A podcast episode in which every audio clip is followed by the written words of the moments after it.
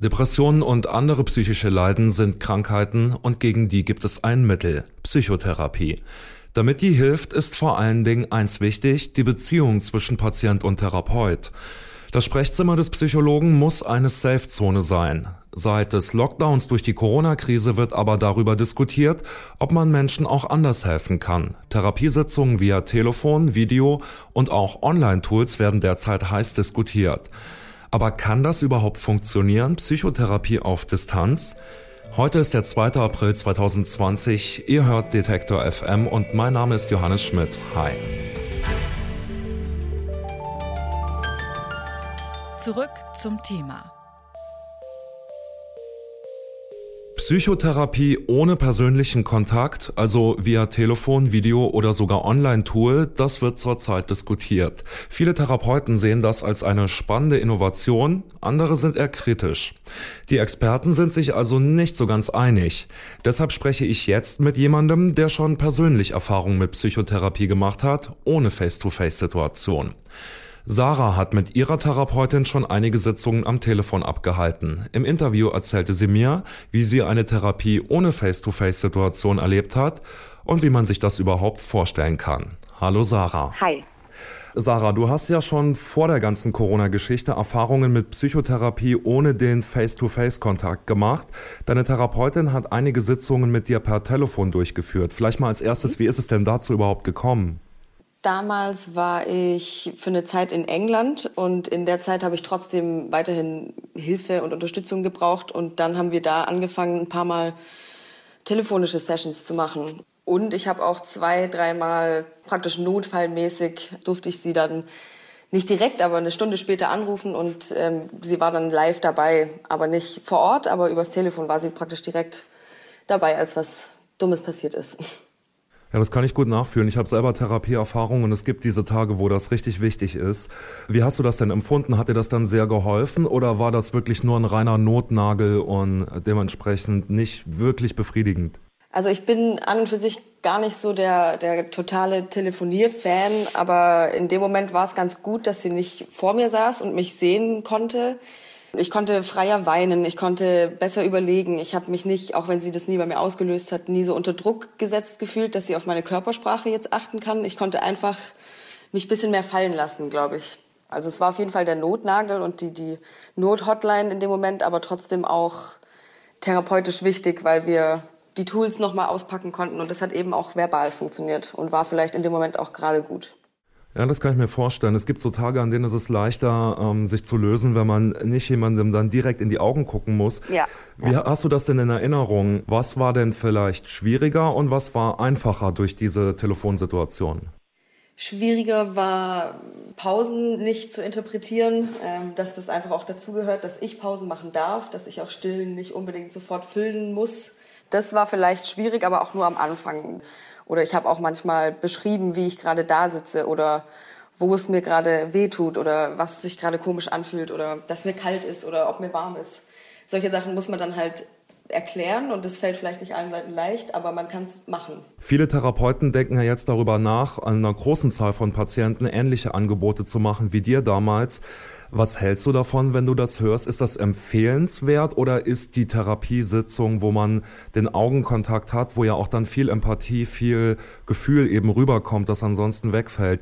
Mm, ich denke, das wäre schon ist schon eine gute Aussicht und ich kann mir auch gut vorstellen, dass das weiter gemacht wird, gerade für Leute, die es gibt ja auch Fälle, wo Leute überhaupt nicht aus dem Haus gehen können oder möchten oder wo gerade das das Problem ist in der Therapiesuche.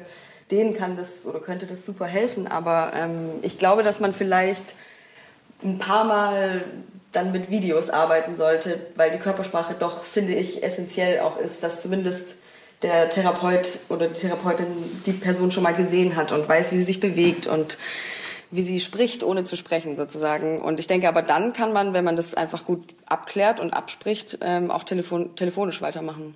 Also ich kann mir auch vorstellen, dass da eine Zielgruppe draußen ist, von der man noch gar nicht so richtig weiß oder die es vielleicht noch selber nicht weiß, dass es vielleicht sogar besser wäre, mal was einfach nur am Telefon zu besprechen.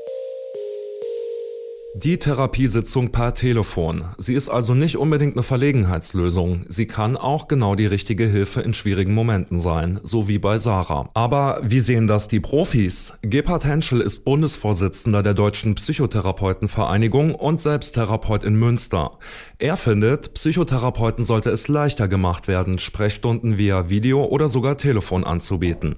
Und spätestens durch die Corona-Krise bewegt sich da auch einiges. Ja, das ist tatsächlich jetzt eine sozusagen eine Experimentierphase, die wir gerade durchlaufen. Wir haben die Videobehandlung äh, seit 2019 als Möglichkeit und wir haben seit dem 23.03. eine Erweiterung, dass auch der Erstkontakt, äh, die psychotherapeutische Sprechstunde und auch Probesitzung äh, per Video möglich sind.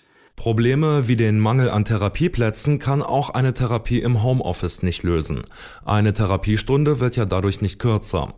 Und dass der Erstkontakt im Idealfall persönlich stattfindet, ist laut Henschel auch aus therapeutischer Sicht wichtig.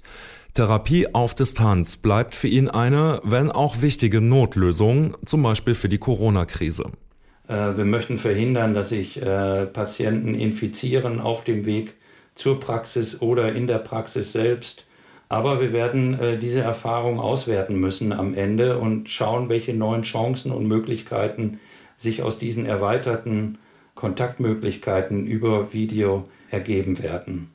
Aus einer anfänglichen Notlösung könnten sich also auch innovative Konzepte entwickeln.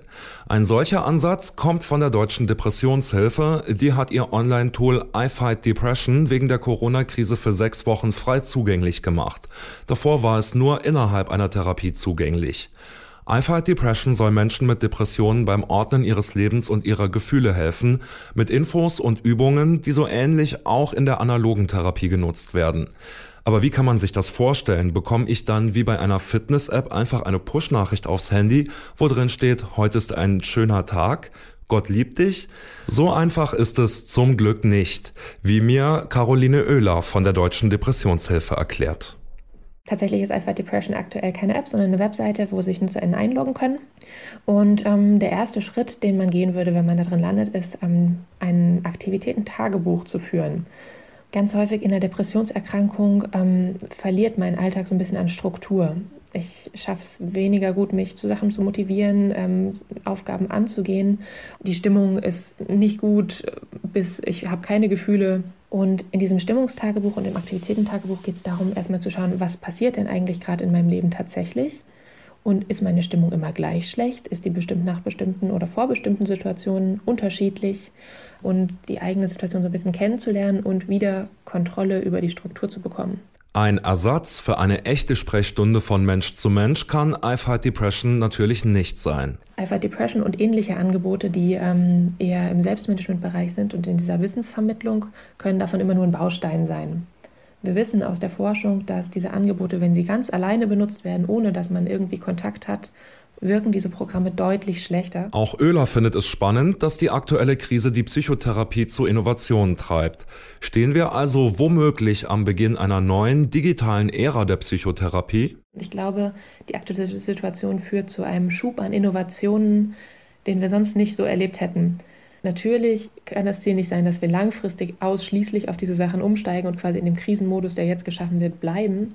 Aber ich glaube, es werden neue Wege geöffnet. Ob das Online-Tool gegen Depressionen sinnvoll ist, davon kann sich jeder jetzt selbst ein Bild machen, und zwar auf ifightdepression.com.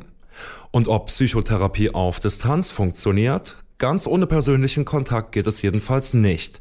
Eine sinnvolle Ergänzung oder sogar wie im Fall von Sarah die letzte Rettung in einer Notlage können Sprechstunden über Telefon, Videochats oder Online-Tools aber allemal sein. Wenn man diese Hilfsmittel aber richtig nutzt, können sie mehr als eine Notlösung in Krisenzeiten sein, sondern eine Bereicherung für künftige Therapien. Der Lockdown, der geht nämlich irgendwann vorbei. Depressionen und andere psychische Leiden werden aber auch danach noch eine Rolle spielen. Was Psychotherapie auf Distanz angeht, kann man also aus der Krise lernen. Das war unser täglicher Podcast. Für Fragen, Lob oder Kritik schickt uns gerne eine Mail an kontakt.detektor.fm. Wir freuen uns über euer Feedback. Mein Name ist Johannes Schmidt. Ciao und bis zum nächsten Mal. Zurück zum Thema vom Podcast Radio Detektor FM.